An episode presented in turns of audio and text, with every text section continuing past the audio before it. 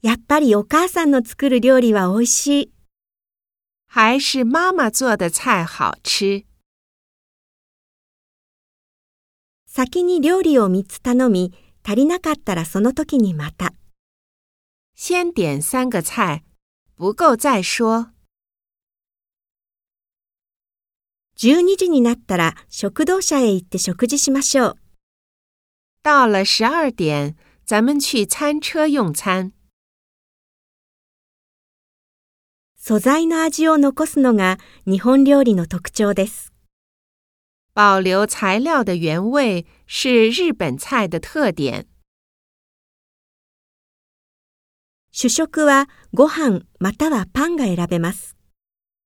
主食可以选择米饭或面包。私は脂っこい料理が苦手です。我不太喜欢吃油腻的菜。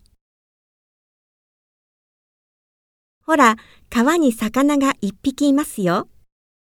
你看，河里有一条鱼。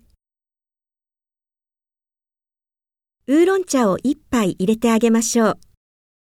给你倒一杯乌龙茶。